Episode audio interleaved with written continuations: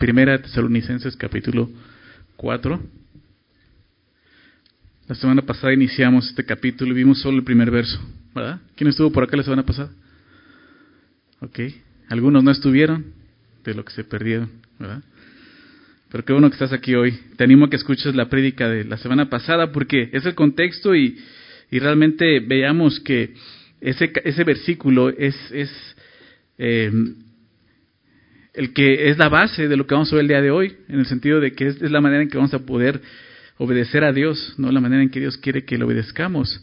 Y em, vamos ya en la parte final de la carta, los últimos dos capítulos, capítulo 4 y capítulo 5. Sin embargo, vemos muchas cosas importantes en esta parte, sobre todo es, la parte exhortativa, ¿no? Es esa sección que estamos viendo el día de hoy. Día de la semana pasada vamos a ver la última parte de esto. Y después van a venir algunas cosas doctrinales importantes. Entonces te animo a que asistas, no a que estés viniendo, porque son cosas importantes que tenemos que saber como creyentes.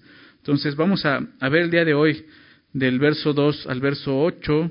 Vamos a estar estudiando esta sección pero quisiera comenzar leyéndolo, pero voy a leer del verso 1 para que recordemos lo que vimos la semana pasada solamente al leerlo y podamos ver el contexto, ¿les parece? Entonces voy a leer del verso 1 al 8 y después de eso oramos para iniciar.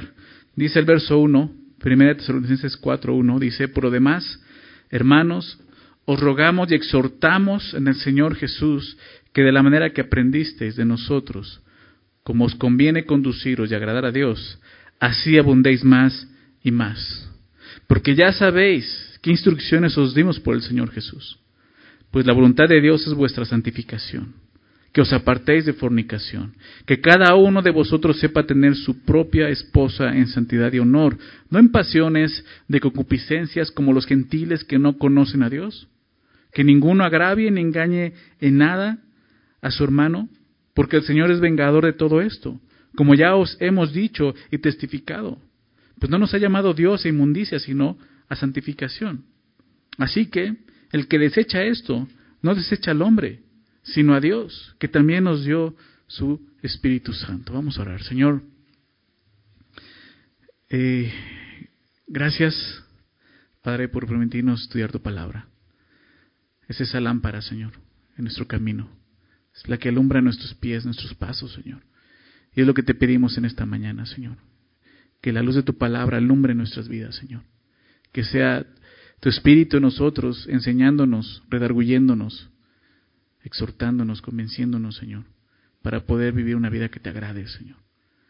Permítenos aprovechar ese tiempo juntos para escudriñar tu palabra y para conocerte más, Señor. Habla a nuestras vidas. Te quiero pedir, Señor, por cada corazón, cada persona que está aquí, Señor, que nos des un corazón sensible a tu voz y sobre todo un corazón humilde, Señor. Manso, que reciba tu palabra, Señor, no como palabra de hombre, sino palabra tuya, Señor, la palabra de Dios. Señor, eso te lo pedimos en el nombre de Jesús. Amén.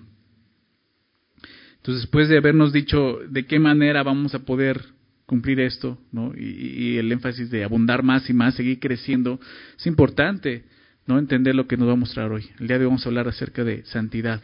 ¿no? Y, comienza diciendo esto el verso 2, porque ya sabéis qué instrucciones os dimos por el Señor Jesús. Pues la voluntad de Dios es vuestra santificación, que os apartéis de fornicación. Pablo no les está hablando de algo nuevo, ¿verdad? Dice, ya saben, ustedes ya saben qué instrucciones, ellos ya conocían las instrucciones. Estas instrucciones eran conocidas por ellos. Entonces Pablo apela al conocimiento de ellos para confirmar lo que va a decir a continuación. Ya saben qué instrucciones les dimos, pero dice por el Señor Jesús. Pablo quiere que ellos recuerden esas instrucciones porque eran principios importantes en su vida ahora como creyentes en Jesucristo. Recuerdas, esta es una, una iglesia que se acaba de formar hace pocos, pocos meses, ¿no? pocas semanas, tiene muy poco tiempo. Sin embargo, pues tienen que seguir creciendo, lo que Pablo les dice. Entonces les dice, recuerden lo que les dije, instrucciones que les dimos por el Señor Jesús. Él se encarga de decir que las instrucciones que Él les había dado no eran instrucciones de hombres, eran las instrucciones del mismo Señor Jesucristo.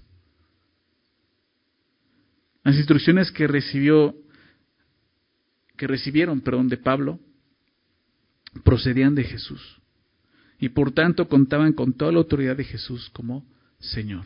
¿verdad? Hablamos de esto la semana pasada cuando Pablo empieza a exhortarles en el Señor Jesús, ¿recuerdas? Entonces ellos tienen que recibir esto no como una opinión de Pablo, una opinión de un hombre, esto es una instrucción del Señor Jesús. ¿Ok? Y es lo mismo para nosotros el día de hoy. Esta es una instrucción del Señor Jesucristo. Esta es una instrucción de aquel que murió en una cruz por tus pecados. ¿Sí? Yo te pido esto. Esto que vamos a ver el día de hoy, digo, siempre lo vemos, es la palabra de Dios, pero recíbelo así, es una instrucción de Dios para tu vida. Y dice lo siguiente, esta es la instrucción, pues la voluntad de Dios es vuestra santificación. Esa es la voluntad de Dios para sus hijos, santificación. ¿Qué significa esto? La palabra santificar simplemente significa apartar para un propósito. Eso quiere decir santificar santo, ¿verdad? Santidad, apartado para un propósito. Y eso fue lo que Dios hizo exactamente. En la cruz Jesús nos compró apartándonos de este mundo para Él, para el propósito de Él. Ya no, ya no vivir para este mundo ni para nosotros, vivir únicamente para Él. Ese sentido de santificación. Eso es lo que es un santo, ¿verdad? En la palabra de Dios, santo, los santos son los creyentes, los que han puesto su fe en Jesucristo. Los santos no son los que se mueren y, la iglesia los canoniza, esos no son los santos, los santos son los que estamos aquí, los que hemos creído en Jesús, todos. ¿Por qué? Por esto, porque hemos sido apartados. Pensar que los santos solamente son aquellos que ya están en el cielo con el Señor es no entender lo que significa la santificación para nuestras vidas el día de. ¿Sí se dan cuenta? Ah, entonces la santificación solamente es para ellos, no es para nosotros. No, es para nosotros. Esa es la voluntad de Dios para cada creyente. Cada persona que ha puesto su fe en Jesucristo, esta es la voluntad, vivir apartado de este mundo, vivir para Él. Es por eso que la palabra santificación también tiene, tiene este, este sentido, significado de consagración o dedicación. ¿Lo has escuchado de esa manera? Porque estás dedicando a Dios, estás consagrando para Dios, completamente a Dios. Y también por eso tiene ese sentido de, pureza, santo o santificación habla de pureza, purificarnos de este mundo para vivir solo, vivir solo para Él, para Dios. Eso es santo.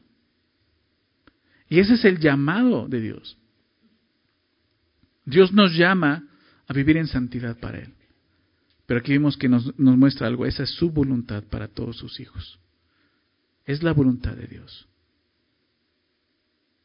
Como hijos de Dios, y lo vieron la semana pasada, nuestro fin y propósito de vida ahora es agradar a Dios. ¿Estás de acuerdo? Ya no es agradarnos a nosotros mismos, es agradar a aquel que nos compró, aquel que murió por nosotros. ¿Cómo voy a agradarlo? Haciendo su voluntad, viviendo en su voluntad, ¿verdad? Deseando su voluntad, como vimos la semana pasada. Y su voluntad es esto, santificación. Apártate de este mundo. Dedícate a Dios. Este llamado no solamente es para algunos, porque pensamos, bueno, eso es para aquellos que quieren ser pastores, ¿no? Para el, clero, ¿no? Los que son llamados. No, eso es para toda la iglesia. Esto es para cada creyente. Pablo está escribiendo una iglesia y nueva, una iglesia pequeña, ¿te das cuenta? O sea, en, en la fe. Y les está enseñando esto. La voluntad de Dios es que ustedes sean santos. Pero es importante esto. ¿Cómo puedo ser santo? ¿Cómo debo de ser santo?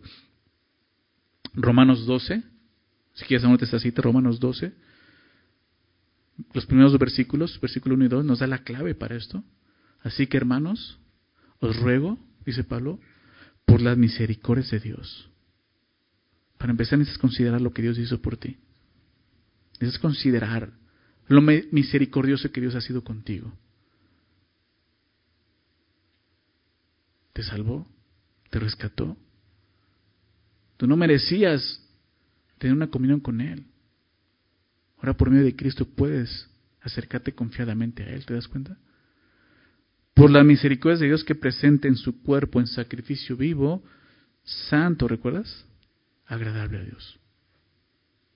Lo primero que tenemos que entender y recordar es lo que Dios hizo por mí. Eso es lo que va a mover mi corazón, una vida en santidad. Recordar sus misericordias.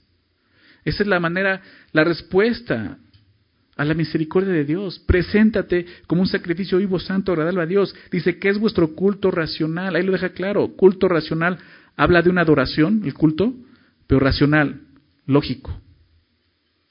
Es más, la palabra en, griego es esa, viene de ahí lógico. O sea, lo más lógico después de haber entendido la misericordia de Dios, haber experimentado la misericordia de Dios, es presentarte en adoración de esta manera. Es lo que está diciendo ahí la palabra. Presentarte en adoración, en, santidad. ¿Cómo? Verso 2. No os conforméis a este siglo. ¿Qué quiere decir esto? No tomes la forma. La palabra conformar habla, habla de tomar la forma como un molde. ¿Sí? Tú tienes un molde y derramas un líquido, el líquido toma la forma del molde, ¿estás de acuerdo? Exactamente es eso. No te conformes, no tome la forma del molde de este mundo, del sistema de valores de este mundo. Eso es vivir apartado. Deja de vivir como el mundo vive. Deja de pensar como el mundo piensa. Es lo que Dios está diciendo. Vas a decir, ahí sí tenían razón, me quieren lavar el coco. Pues sí, pero Jesús no solo te lavó el coco, te lavó todo en la cruz. Recuerda eso. Y claro, necesitas renovar tu entendimiento. Ve lo, que dice a continuación. No os conforméis a este siglo, sino transformaos por medio de la renovación de vuestro entendimiento. Necesitas transformarte. ¿Por qué? Porque todos venimos, igual que los tesalonicenses, venimos moldeados a un sistema. ¿Verdad? A un conjunto de reglas, de normas, ideologías que este mundo presenta como la verdad, como lo correcto.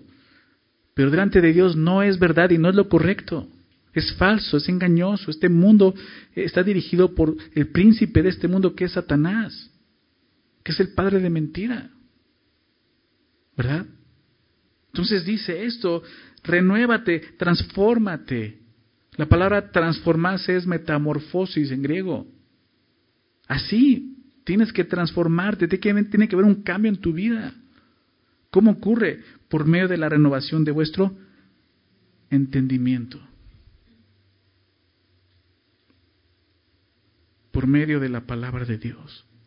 Es que tu entendimiento es renovado. Ok, este, no tengo que conformarme a este molde, pero ¿dónde encuentro identidad? En la palabra. ¿Quién eres como hijo de Dios? Renueva tu entendimiento. ¿Para qué? Para que compruebes cuál sea la buena voluntad de Dios, agradable y perfecta, ¿verdad? Y la voluntad de Dios es... No, ¿qué dice el texto que estamos estudiando? Es vuestra santificación. ¿Sí se dan cuenta? Necesitas renovar tu entendimiento para que puedas comprobar que la buena voluntad de Dios, que es agradable y perfecta, es vuestra santificación. Es un tema bien importante, que tristemente la iglesia carece de ello. No vive en santidad para Dios. Porque no sabe estas cosas. Pablo le dice, ya saben qué instrucciones les dimos. Y sabes algo, si tienes tiempo aquí, sabes que esas instrucciones ya se las hemos dado. Ya las hemos recibido hace tiempo atrás. Son instrucciones que ya sabemos. Pero ¿por qué no lo estás haciendo?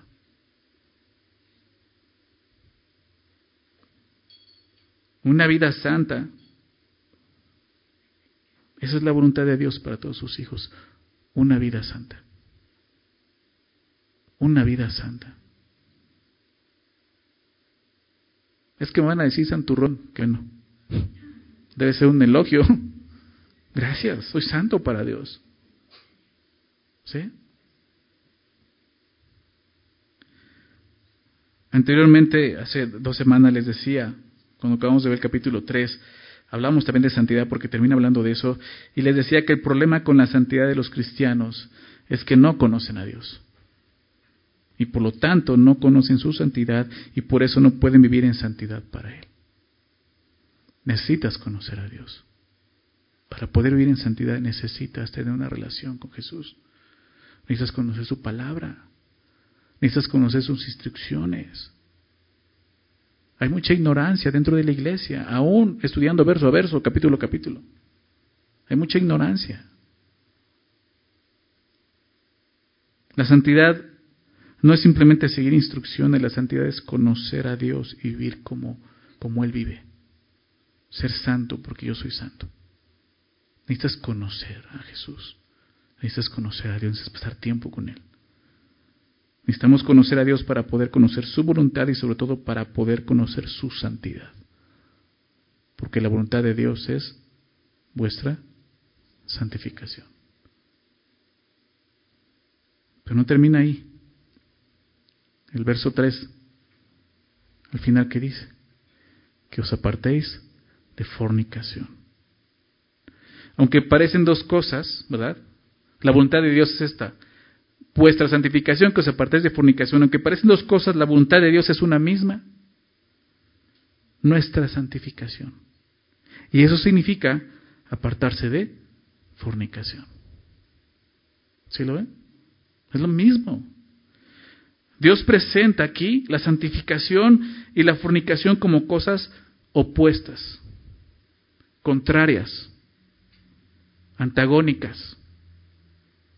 ¿Sí queda claro? Son dos cosas que no pueden estar juntas. De, ah, yo soy santo, pero puedo vivir en fornicación. No. No. Si estás viendo fornicación, no estás viendo santidad para Dios. Por más que le busques, Aquí lo deja muy claro, es una cosa, la voluntad de Dios es vuestra santificación, que os apartéis de fornicación. Y la palabra apartéis, apartar, significa mantenerse alejado. ¿Sí se entiende, no? Apartarse es mantenerse alejado. Algunas veces en la Biblia se traduce como abstenerse. Más adelante en el capítulo 5, en el verso 22, se usa, dice, absteneos de toda especie de mal. Esta palabra absteneos es la misma palabra que se traduce como apartéis aquí. Significa eso, mantente alejado, apártate, abstente de esto. El ejemplo de esto, en la Biblia lo tenemos de José. ¿Recuerdas la vida de José? ¿Has leído la historia de José en Génesis? Te invito a que la leas. Si nunca la has leído, léela en casa. Sobre todo el capítulo 39 donde habla de esto. José, un joven, un joven que, fíjate, no necesitó leer la Biblia. ¿Por qué? Porque ya no estaba escrita. ¿Estás de acuerdo? para apartarse de la fornicación.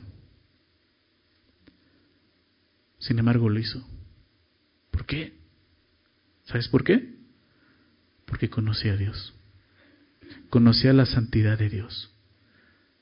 Él no necesitó que alguien llegara y le diera una instrucción. Él conocía a Dios. Y tú puedes ver la vida de José se trata de eso, un hombre que conocía a Dios y pudo estar firme en todas sus batallas en todas sus, pruebas, tentaciones, porque conocía a Dios. Y no tenía una Biblia. La Biblia dice que él huyó, salió huyendo de casa de Potifar, ¿recuerdas? Génesis 39, 12, él huyó. Eso es lo que la Biblia dice, huye, apártate, mantente alejado, abstente de fornicación. José supo qué hacer porque conocía a Dios, conocía su santidad y sabía que la fornicación es contraria a la santidad de Dios, que no hay modo de poder agradar a Dios ni vivir en santidad practicando la fornicación. No hay forma de hacerlo.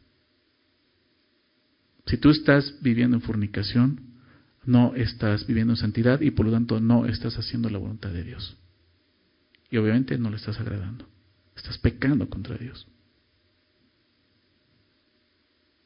El término griego que se traduce por fornicación, creo que es importante entender esto, es porneia, porneia, significa inmoralidad sexual.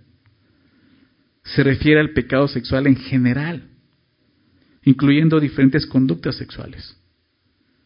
No es simplemente una relación sexual, se refiere a toda relación sexual fuera del orden de Dios, que es el matrimonio. el matrimonio, y solo el matrimonio, un hombre y una mujer comprometidos delante de las autoridades civiles, es el único lugar donde es permitido una relación sexual delante de Dios. Todo lo demás fuera de eso es fornicación. Unión libre no es un matrimonio. Unión libre es fornicación.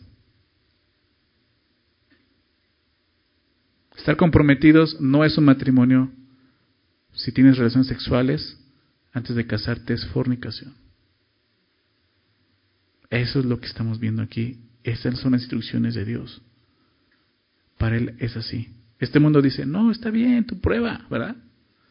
¿Cómo te casas así? No, vive un poco con, o sea, vive con ella, o sea, conócela. A eso Dios le llama fornicación. No te conformes a este mundo.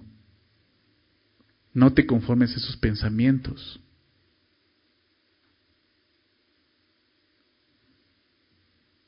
De este término porneia se origina la palabra porno. Aún en griego es porno, de donde viene la palabra pornografía. Es por eso que porneia es cualquier relación sexual ilícita. La fornicación no solo es adulterio, es toda inmoralidad sexual como la pornografía, prostitución, homosexualidad o cualquier orientación sexual fuera del orden de Dios. Eso es porneia, es fornicación. Eso es lo que, lo que estamos viendo aquí.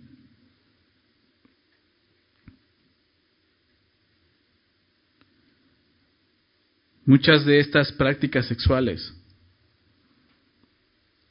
han sido aceptadas por, por nuestra sociedad el día de hoy.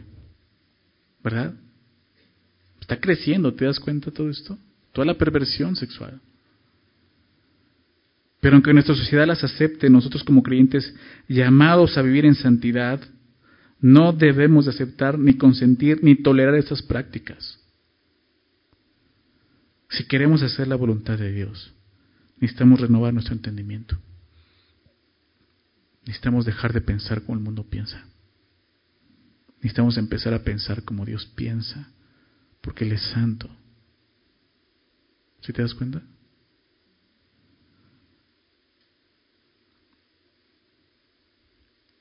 El profeta Isaías, en Isaías 5, verso 20, dice esto, ay, ay, es un ay de dolor, ay, de los, de, de, lo, de los que a lo malo dicen bueno y a lo bueno malo.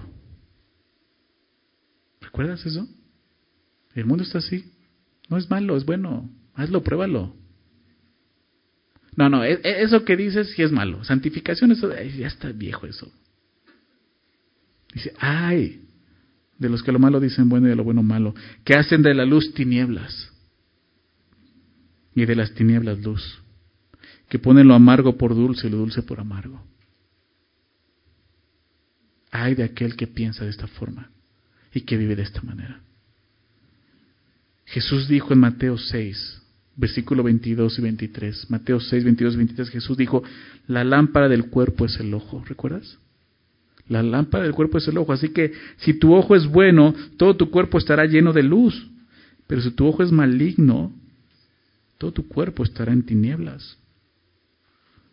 Así que, si la luz que en ti hay es tinieblas, ¿cuántos no serán las mismas tinieblas? Estoy hablando de eso.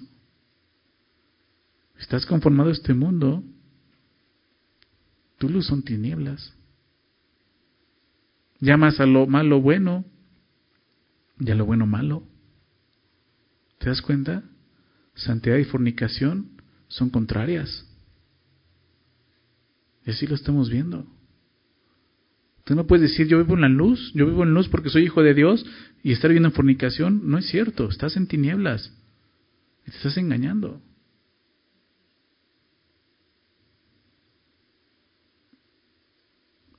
Esa es la instrucción de Dios. Su voluntad es santificación. Que te apartes de fornicación.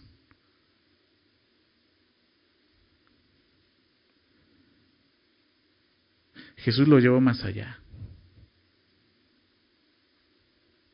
Digo, aquí vemos que es el acto sexual, ¿verdad?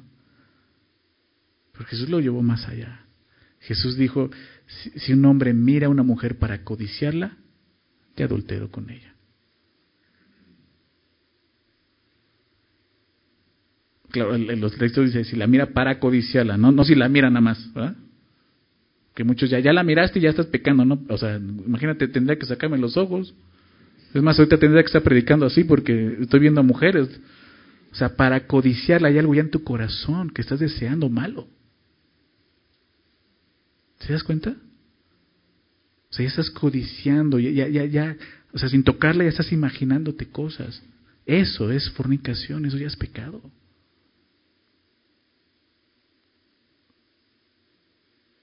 Y Dios quiere que vivamos en santidad, no en eso. Que cada uno, verso 4, que cada uno de vosotros sepa tener su propia esposa en santidad y honor, no en pasiones de concupiscencias como los gentiles que no conocen a Dios. Aquí hay varias palabras importantes. Que cada uno de vosotros sepa tener su propia esposa en santidad y honor. La primera que quisiera explicar es esposa. En griego el término es skeus, se utiliza más de 20 veces en el Antiguo Testamento, pero en el Nuevo Testamento. Y ese es el único texto donde se traduce como esposa. Todas las demás veces traduce como vaso, vasija, utensilio o instrumento. Solamente aquí se traduce como esposa. Este, esta misma palabra es la que usa Pedro, en 1 de Pedro 3.7, quizás conoce este pasaje, 1 de Pedro 3.7, donde él habla a, los maridos, a los esposos, pero les dice esto, maridos, igualmente vivir con ella sabiamente, dando honor a la mujer como vaso más frágil. Es la palabra que se traduce como esposa. Vaso más frágil. Y cuando habla aquí de vaso más frágil, no está hablando, o sea, sé que está hablando de la esposa, pero está hablando del vaso más frágil como el cuerpo como el vaso, el utensilio más frágil del matrimonio, tomando en cuenta que también el hombre es un vaso, ¿te das cuenta? También es un utensilio, pero la mujer es el más frágil. Nuestra versión Reina Valera 60 no da la mejor traducción de esta palabra, porque en el contexto no está refiriendo a la esposa, o si no estaría hablando de no, de fornicación, sino de adulterio. ¿Te das cuenta? Porque el adulterio habla de ya un matrimonio que está casado y que está fornicando con alguien más, es adulterio. Y está hablando de fornicación. Por lo tanto, este término está refiriendo a nuestro cuerpo, como un vaso o una vasija. Porque tú dices, bueno, eso es soltero y dices, esposa, ya me libré de esto. No. Está hablando del cuerpo.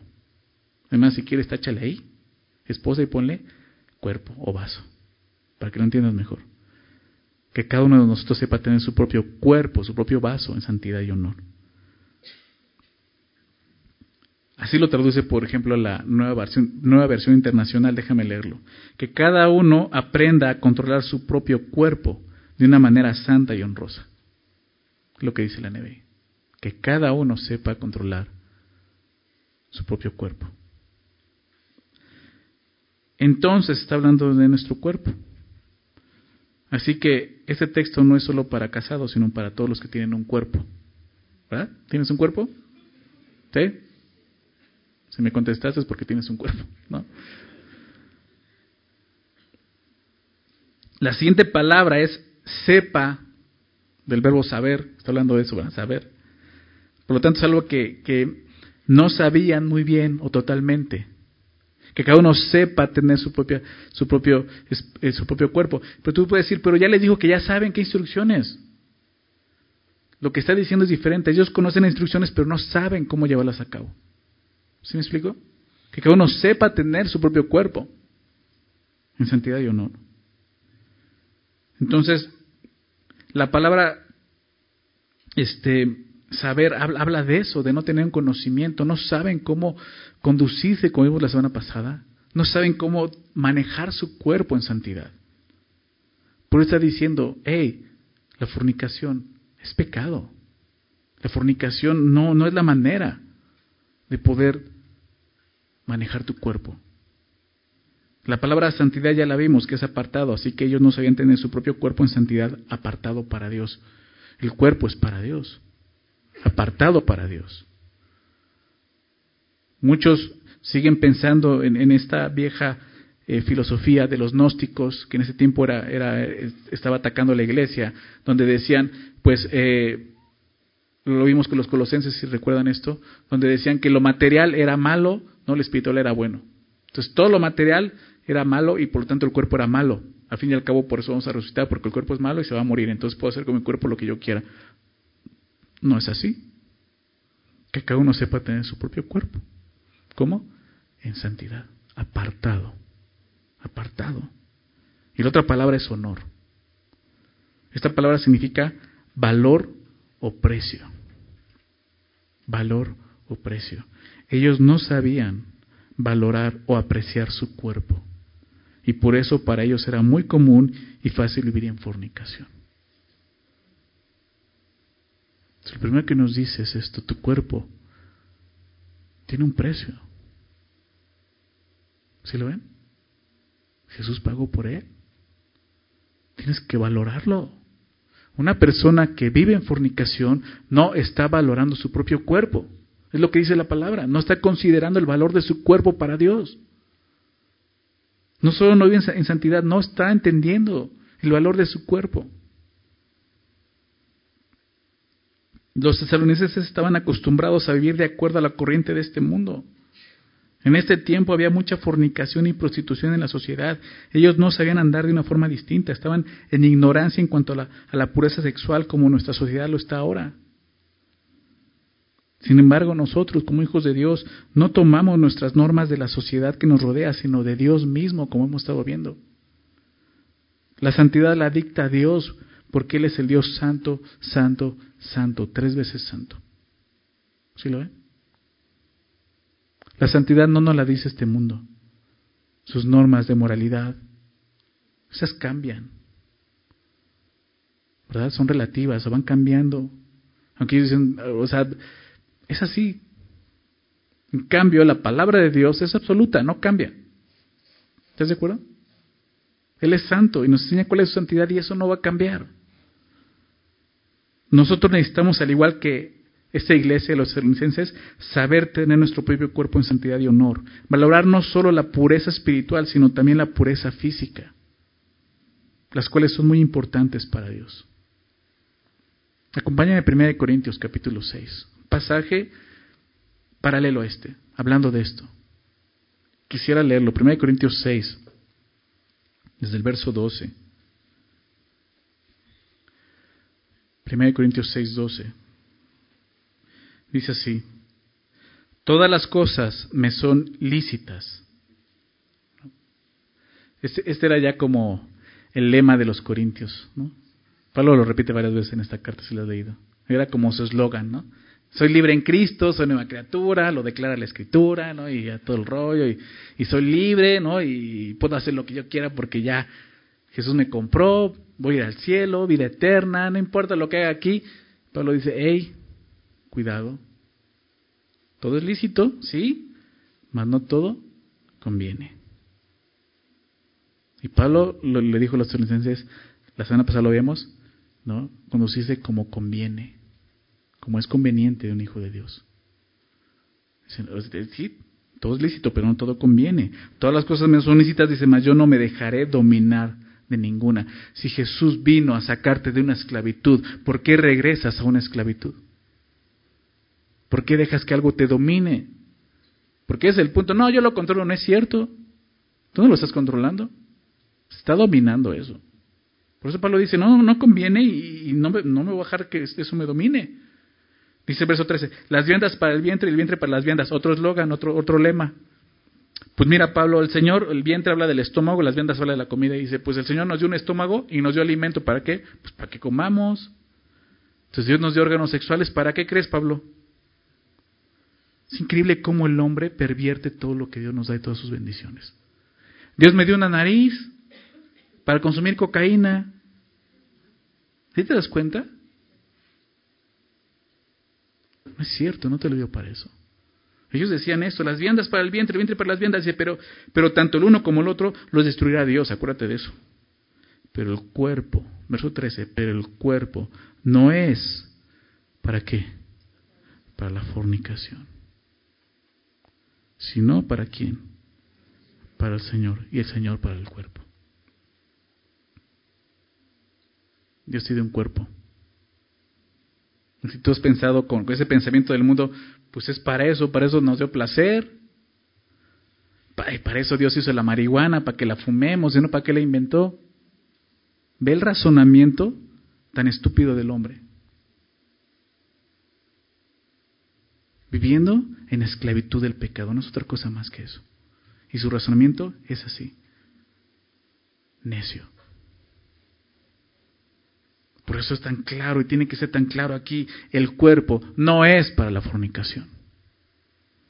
Dios no te dio un cuerpo y un placer sexual para que estés fornicando. Eso es para el matrimonio. El cuerpo es del Señor. No termina ahí. Y Dios que levantó al Señor, también nosotros nos levantará con su poder. Y lo que vimos la semana pasada, recuerdas el Espíritu Santo que va a hacer esta obra. ¿No sabéis que vuestros cuerpos son miembros de Cristo? Y cuando decimos que somos miembros de Cristo, como la iglesia de Cristo, todos juntos, o sea, somos la iglesia nosotros, cada miembro, cada persona, cada creyente es, parte del cuerpo de Cristo, no estamos hablando solamente de nuestro espíritu, es nuestro cuerpo, físicamente eres parte de ese cuerpo. Es lo que dice aquí, ¿no, sabe que no sabes que tu cuerpo es, es, son miembros de Cristo? ¿Quitaré pues los miembros de Cristo y los haré miembros de una ramera? De ningún modo. Dice, ay, no, pero ramera ya habla de otra cosa, pastor. No, prostitución. La palabra pornella habla de prostitución también. Te estás prostituyendo para Dios cuando vives en fornicación. De ningún modo, dice la respuesta. De ningún modo. ¿O no sabéis, verso 16, que el que se une con una ramera es un cuerpo con ella? ¿Por qué? Porque dice, los dos serán una sola carne, Génesis 2.24. El que se une en esa relación se hace una sola carne. Estás uniendo en fornicación de esa manera. Pero el que se une al Señor, un espíritu es con Él. Estás unido a Cristo. Entonces, verso 18, huid de la fornicación. ¿Te das cuenta otra vez? Apártate. Huye como José. Huid de la fornicación y explica algo más. Cualquier otro pecado que el hombre cometa está fuera del cuerpo. Mas el que fornica contra su propio cuerpo, peca. Este es un pecado, digámoslo así, eh, singular. ¿Por qué? Porque al cometerlo estás pecando contra tu propio cuerpo. Claro, estás pecando contra Dios, siempre pecamos contra Dios cuando se trata de pecado, pero este pecado estás pecando contra tu propio cuerpo. Y hay consecuencias devastadoras de eso. Le de cuántas enfermedades sexuales hay que han matado a miles, millones de personas. Contra tu propio cuerpo pecas. Verso 19, o ignoráis que vuestro cuerpo es templo del Espíritu Santo. Ahí va otra razón más. ¿Ignoras esto? Y lo vemos la semana pasada. Tu cuerpo, nuestro cuerpo, es el templo de Dios. Es el templo del Espíritu Santo. ¿Qué significa? Que el día de hoy el Espíritu Santo, Dios mismo, habita en nosotros. Ese Dios que un día decidió habitar con toda su gloria, su presencia, en un tabernáculo, ¿recuerdas? En el desierto, en un templo más adelante. ¿Por qué crees que el día de hoy no hay templo físico? Dios se encargó de eso. Aún de destruir el templo, ¿para qué? Para que ahora entendieran que iba a ser así. Él habita en el creyente, en nosotros. Su Espíritu Santo Santísimo ha escrito en Jesús. ¿Lo ignoras? Que vuestro cuerpo es templo del Espíritu Santo, el cual está en vosotros, el cual tenéis de Dios y que no sois vuestro. ¿A quién le pertenece tu cuerpo? A Dios. Porque habéis sido comprados por precio. Que cada uno sepa tener su propio cuerpo en santidad y honor, valor, precio. Fuiste comprado por precio. Recuerda eso, ya no te pertenece este cuerpo. Tu cuerpo ya no te pertenece, le pertenece a Dios. Él pagó por tu cuerpo, por ti. ¿Sí lo ven? Fuiste comprado por precio. Glorificad. Por tanto, glorifica pues a Dios en vuestro cuerpo y en vuestro espíritu, nada de que no, al cuerpo no le importa a Dios, no, en tu cuerpo y en tu espíritu, los cuales son de Dios, tu cuerpo y tu espíritu son de Dios. Apartado para Dios, santificación. ¿Sí te parece lógico? Es muy lógico, ¿verdad?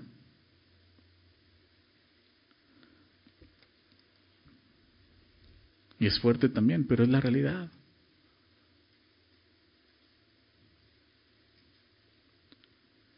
Regresemos a capítulo 4 de Tesalonicenses.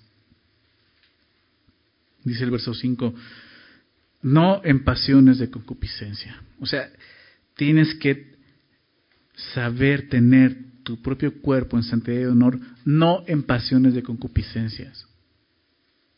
La palabra concupiscencia se refiere a deseos fuertes impulsados por la lujuria.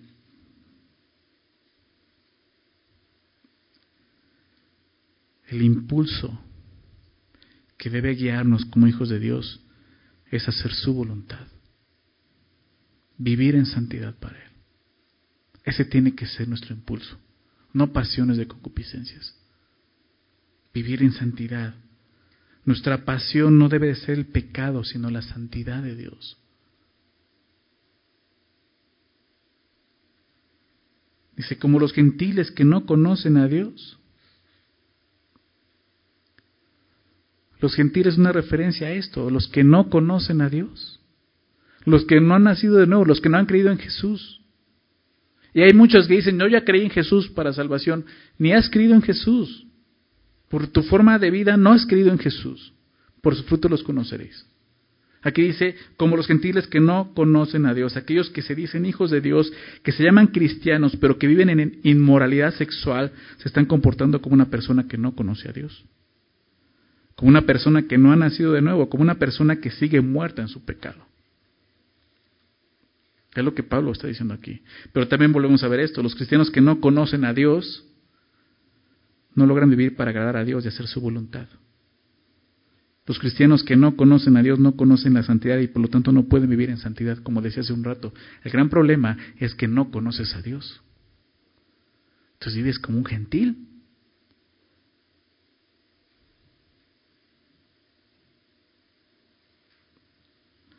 Pero quizás ni siquiera eso, ni siquiera has creído en Jesús. Quizás la razón del por qué te es tan fácil para ti vivir en fornicación es porque no has nacido de nuevo. Sigues muerto en tus delitos y pecados, no te has arrepentido de ellos. La santidad está ligada a la comunión con Dios, como vemos aquí. Necesitas conocer a Dios para ser santo. La Biblia deja claro que las personas que tienen la costumbre de practicar la inmoralidad sexual, con esas prácticas demuestran que no son cristianas. Déjame darte unos versículos para que puedas ver esto claramente. Hebreos 12, 14. Hebreos 12, 14 dice, seguir la paz con todos y la santidad sin la cual nadie verá al Señor. Sigue la santidad, porque sin ella no vas a ver a Dios. Una persona que no desea y busca la santidad es una persona que no desea ver a Dios, no desea estar con Dios. Romanos 6:22. Romanos 6:22 dice, mas ahora que habéis sido libertados del pecado, ya Cristo en Jesús, ya fuiste libertado del pecado y hecho siervo de Dios, ahora es un siervo de Dios, tenéis por vuestro fruto, hay un fruto de esto. ¿Qué cosa? La santificación. Y como fin, la vida eterna. El fin de la santificación es vida eterna. Aquellos que no buscan santificación no están deseando ni buscando vida eterna. ¿Se lo ven? La voluntad de Dios, ¿cuál es? Vuestra santificación. La voluntad de Dios, ¿sabes cuál es? Vida eterna. ¿Ya te diste cuenta? Vida eterna. De tal manera me el mundo que envía a su Hijo unigénito para que todo aquel que en él cree no se pierda, más tenga vida eterna. Pero eso implica santificación. Primera de Corintios, lo leamos ahorita, capítulo 6, pero unos versos antes, déjame leer esto. Primera Corintios 6, del verso 9 al 11, dice, ¿no sabéis que los injustos no heredarán el reino de Dios? No erréis, no te equivoques, dice ni los fornicarios, ni los idólatras, ni los adúlteros, ni los afeminados, ni los que se echan con varones, ni los ladrones, ni los avaros, ni los borrachos, ni los maldicientes, ni los estafadores heredarán el reino de Dios. Aquellos que viven así no están anhelando a Dios, no están anhelando el reino de Dios y no pueden decir que van a estar un día en el cielo. Así de sencillo. Quiero terminar leyendo esto en, 1 de Corintios 6, en el verso 11. Dice, y estos erais algunos. Estos erais algunos. Muchos de nosotros vivíamos en esos pecados antes. Y nos recuerda, pero ya no eres eso, mas ya habéis sido lavados, ya habéis sido santificados, ya habéis sido justificados en el nombre del Señor Jesús y por el Espíritu de nuestro Dios. Eso es lo que es ser una nueva creación en Cristo. ¿Por qué sigues viviendo de esa manera? Esa no es la voluntad de Dios para sus hijos. Que vivan como los gentiles que no lo conocen. Qué triste. Y lo lamentable es que el lado de la iglesia de Jesucristo vive así sin conocer a Dios. Muchos que dicen cristianos no conocen a Dios. No conocen al santo, santo, santo. No conocen la santidad.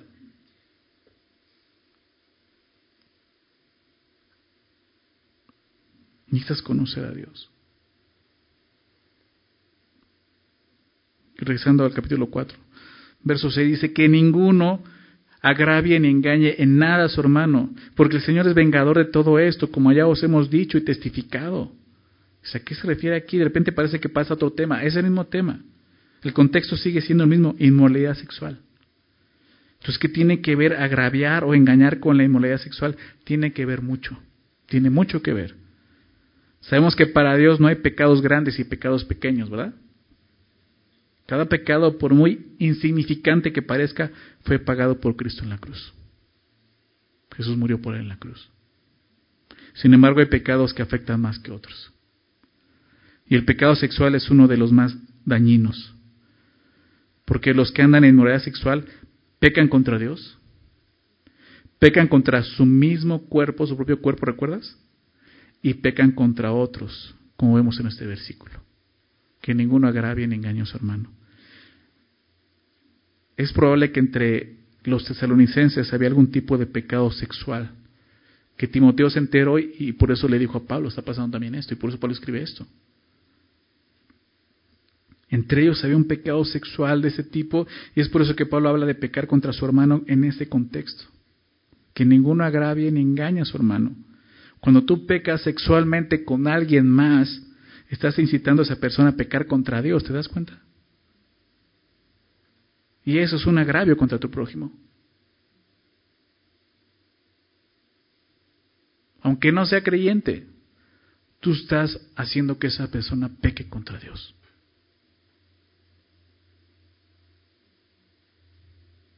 Ten cuidado.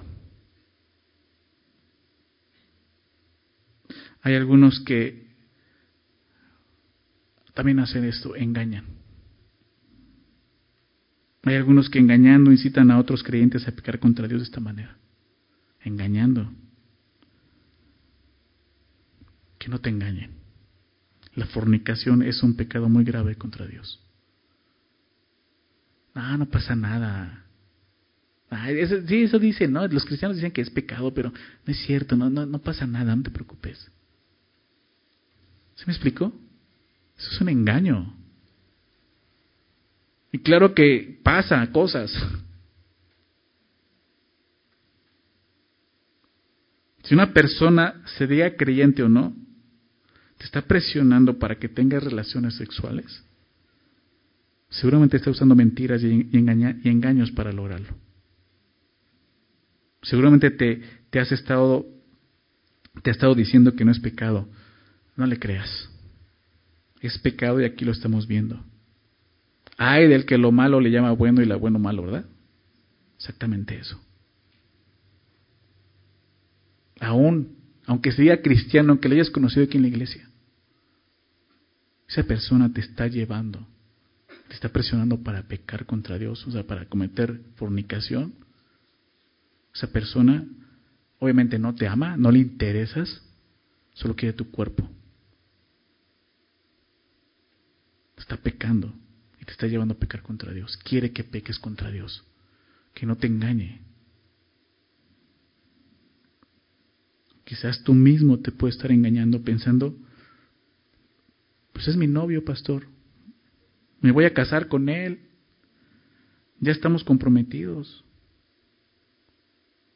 No importa, no importa si vives con él.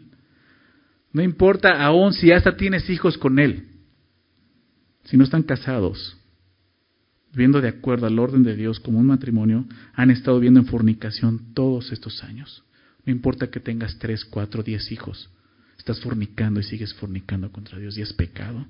Y lo que necesitas hacer no es casarte, es arrepentirte. ¿Sí?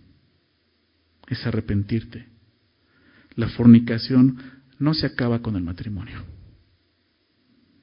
sino con el arrepentimiento. Porque la fornicación es un pecado. Y la única manera de hacernos del pecado es arrepintiéndonos y confesándolo. ¿Estás de acuerdo? Yo sé que en el mundo es, ah, ya lo con su domingo 7, pues ahora que se case. No, no tiene que hacer eso. Tiene que arrepentirse. Tiene que arrepentirse. Y quizás tú ya hasta cometiste ese error de decir, pues yo fornicaba, ya me casé estar bien con Dios. Eso, eso no era lo que tienes que hacer. Ya lo hiciste, está bien. Pero tienes que arrepentirte porque ese pecado sigue en tu corazón. Y sigue gobernando tu mente y tu corazón. ¿Y sabes qué va a pasar al rato? Adulterio. Porque no hay un arrepentimiento, ¿sí se dan cuenta? El pecado sexual no se termina casándonos, se termina arrepintiéndonos, reconociendo que es pecado delante de Dios. Y lo que tienes que hacer, y no importa cuántos años tengas con Él, cuántos hijos, lo que tienes que hacer es apartarte de fornicación. Es lo que dice aquí. ¿Estás de acuerdo? La instrucción es apártate de fornicación, huye, no cásate, no es júntate, es apártate. ¿Cómo voy a hacerle, pastor? Tengo hijos con él, tengo una casa, tengo bienes, tengo... Apártate. Ni siquiera tienes que divorciarte, no estás casado. Apártate, vete de ahí, agarra a tus hijos y vete. Arrepiéntete, por favor, arrepiéntete.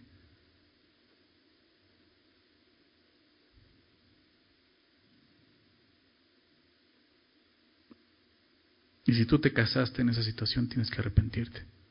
No importa que ya estés casado. No hay un arrepentimiento y ese pecado está en tu corazón. En cualquier momento puede volver a gobernarte y por eso decía, y ahora va a ser un adulterio, ya no va a ser simplemente fornicación. Estás adulterando. Tienes que arrepentirte.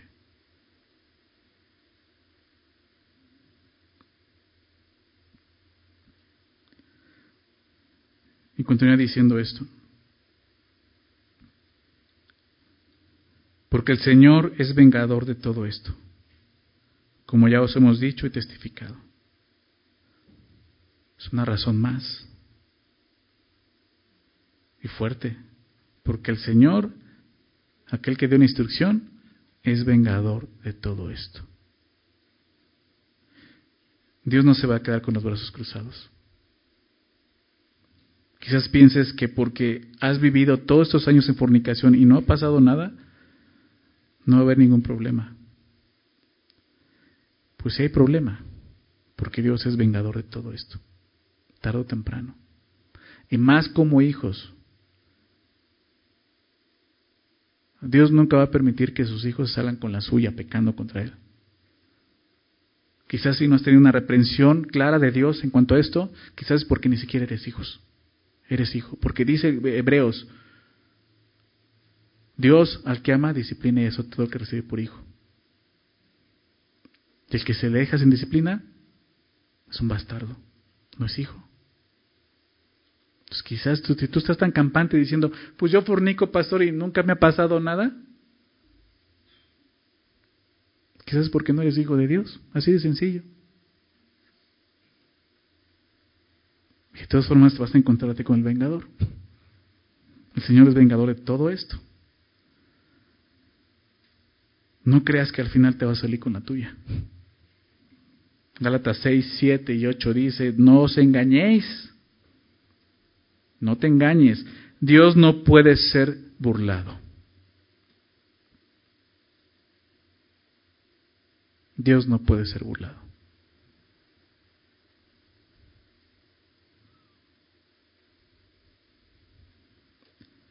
Todo lo que el hombre sembrar, eso también segará. Porque el que siembra para su carne, de la carne segará corrupción. Mas el que siembra para el Espíritu, el Espíritu segará vida eterna. ¿Qué está sembrando? Hebreos 13, 4, Hebreos 13, 4 dice, honroso sea en todos el matrimonio y el hecho sin mancilla. Está hablando de eso. Pureza sexual, santificación, honroso sea todos el matrimonio hecho sin mancilla. Pero a los fornicarios y a los adúlteros los juzgará quién? Dios. Va a haber un juicio de Dios para ellos. A los fornicarios y a los adúlteros los juzgará Dios. Es lo que Pablo está diciendo aquí.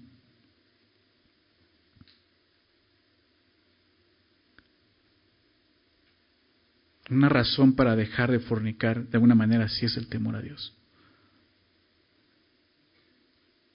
Un temor reverente, obviamente, pero también saber que Él es un vengador. Segunda de Corintios 7, verso 1 dice, así que, amados, puesto que tenemos tales promesas, limpiémonos de toda contaminación de carne y de espíritu. ¿Cómo? Perfeccionando, ¿qué cosa? La santidad. ¿En qué? En el temor de Dios. Dios es vengado de estas cosas. Dice el verso 7, pues no nos ha llamado Dios a inmundicia, sino a santificación. Nuevamente, el llamado de Dios para todos sus hijos es este, santificación. Su voluntad es santificación, su llamado es santificación. En ningún momento Dios nos ha llamado a la inmundicia. Es lo que dice, Dios no te llamó a eso. De ahí fue donde nos sacó, ¿estás de acuerdo? De la inmundicia, de la impureza. La voluntad de Dios y su llamado es este, santificación. Y lo pone tan sencillo y tan claro. Si el día de hoy no sabes y tienes esta, esta cosquilla, como decimos comúnmente, de, de, cuál, es, cuál es la voluntad de Dios para mi vida, cuál es el llamado de Dios para mí. Si no sabes cuál es su voluntad para tu vida, cuál es el llamado de Dios para tu vida, empieza por esto, santificación. Apártate de la fornicación. Apártate de la inmundicia. Esa es la voluntad de Dios para ti. Es el llamado de Dios para ti le doy. Apártate de eso.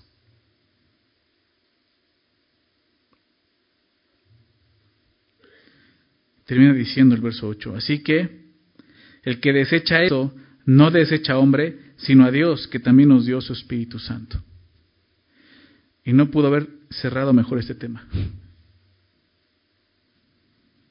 Esta no es una simple opinión o un deseo de un hombre, es Dios hablándonos.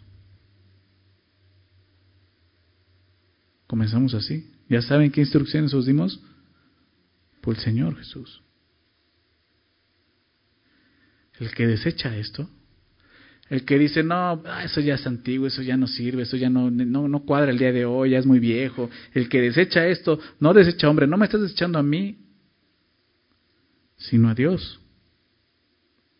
A Dios que también nos dio su Espíritu Santo, aquel que inspiró la palabra, aquel que es santo, aquel que nos enseña, su Espíritu, el que está en nosotros, el que muere en nosotros, habita en nosotros, dice Pablo, es el que está en mí. Y si estoy diciendo esto, es porque es el Espíritu Santo hablándote a ti.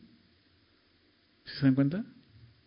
Si tú lo desechas, estás, no estás desechándome a mí, estás desechando a Dios. Su palabra, su consejo, su amor, su gracia, su perdón.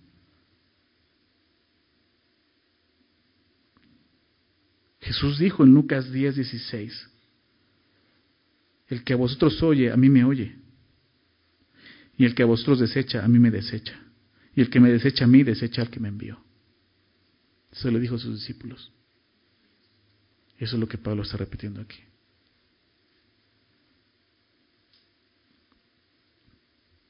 He visto en la iglesia a personas que están tan conformadas a este mundo que desechan esto. Dicen que esto ya es antiguo, que ya no aplica para nosotros. Pero el decir eso solo muestra su ignorancia bíblica, su ignorancia de Dios. Porque Jesús dijo, mis palabras no pasarán. Los cielos, la tierra pasará, mi palabra permanece para siempre. Ignoran eso. Y no solo estás mostrando ignorancia bíblica, estás mostrando su falta de fe y su, y su falta de un deseo de Dios. Al contrario, muestran su gran deseo de vivir en pecado. No quieren venir a la luz para que sus obras no sean, sus obras no sean reprendidas.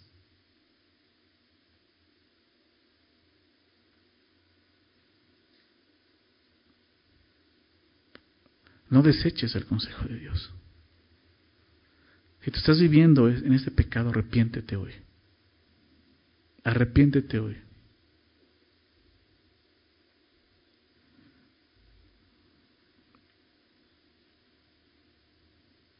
Dice Hebreos, si oyes hoy su voz, no endurezcas tu corazón. Si hoy estás escuchando la voz de Cristo, hablando a tu corazón, no endurezcas tu corazón. Arrepiéntete. La voluntad de Dios para ti no es que vivas de esta manera. Él pagó para que tú ya no vivas así. Deleítate en Él. Él ya hizo todo para que tú puedas vivir una vida que le agrade en santidad. La voluntad de Dios para cada uno de nosotros es santidad, santificación. Que nos santifiquemos, nos apartemos de este mundo viendo para Él. Empezando por esto, nuestro cuerpo es para Él, no para el pecado. Le pertenece a Él, Él pagó y lo compró. Quiero terminar con dos versículos. Hebreos, 10, Hebreos 13, verso 20, 21. Hebreos 13, 20, 21 dice, y el Dios de paz. recuerda, ese mismo Dios, como escuchaste, vengador, también es el Dios de paz. Y si el Dios de paz que resucitó de los muertos a nuestro Señor Jesucristo, el gran pastor de las ovejas, por la sangre del pacto eterno, dice, os haga aptos en toda obra buena para que haga su voluntad. ¿Te das cuenta? Estamos hablando de su voluntad, ¿verdad? Y dice, Él te va a hacer apto para que puedas hacer su voluntad, haciendo Él en vosotros lo que es agradable delante de Él por Jesucristo, el cual sea la gloria por los siglos de los siglos. Amén. Recuerda lo que vimos la semana pasada. Hay momentos en que tú vas a decir, no puedo. Tienes que recordar esto. Él es el que te hace apto. Él es el que está contigo. Es el que produce el querer como el hacer por su buena voluntad. Y primera de Juan 5 verso 14 y 15 dice esto.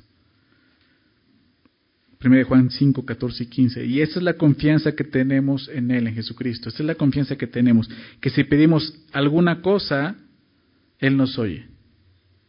¿No dice así? Si pedimos alguna cosa conforme a su voluntad, Él nos oye. ¿Cuál es la voluntad de Dios para nosotros? ¿Cuál es? Santificación. Pídele eso a Dios. Y Él te oye. Y dice, y sabemos que Él nos oye, en cualquier cosa que pidamos, de acuerdo a su voluntad, sabemos que tenemos las peticiones que le hemos hecho. Vamos a pedirle esto a Dios, ¿les parece? Usted viene haciendo una oración. Señor, tu palabra es viva. Confiamos en eso, es eficaz, Señor. como esa espada de dos filos que penetra nuestro corazón, el alma, penetra todo, Señor, hasta el corazón, diciendo las tensiones y motivaciones que hay en él, Señor. El dedo lo hiciste, Señor. Antes que nada, Padre, quiero pedirte si hay alguien aquí que está viviendo en fornicación. Y si lo hay, te pido que produzcas arrepentimiento en su vida, Señor. Que huya de la fornicación. Que pueda buscar esto, tu voluntad, vivir en santidad para ti. Si es una persona que no te conoce, que no ha nacido de nuevo, Señor, que hoy sea el día de salvación, que Él pueda creer en ti. Trae salvación. Por una convicción real de pecado en su corazón, Señor. Por favor, Señor, trae arrepentimiento.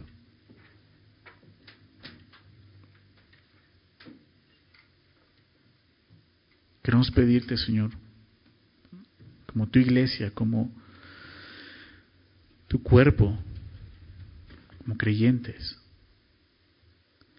Señor, que hagas tu voluntad de nosotros. Lo leemos ahorita, Señor.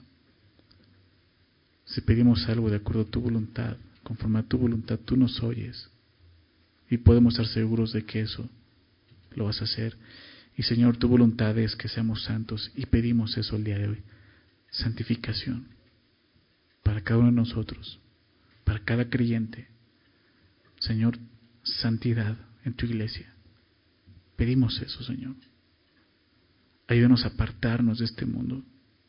Ayúdanos a, a transformar, Señor, transformarnos por medio de la renovación de nuestro entendimiento, dejar de conformarnos a este sistema. Sabemos que esa es tu voluntad, Señor. Y tú sabes que es difícil para nosotros en este mundo, en este cuerpo. Señor, tú como el gran pastor de las ovejas, haznos aptos, Señor. Haz eso en nosotros.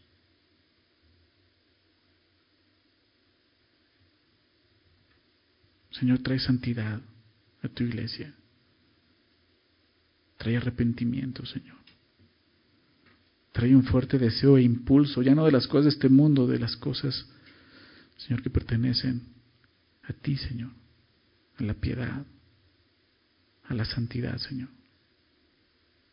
Pon en todos nosotros un anhelo, un anhelo sincero de agradarte, de servirte, Señor. De dejar a un lado, Señor, el estilo de vida que vivíamos, Señor que ahora podamos vivir para ti, Señor. Nuestro cuerpo es tuyo, no es nuestro. Tú pagaste por él. Te pertenece a ti. Es tu templo. Señor, trae santidad. Por favor, Señor. Te lo pedimos en nombre de Jesús. Amén.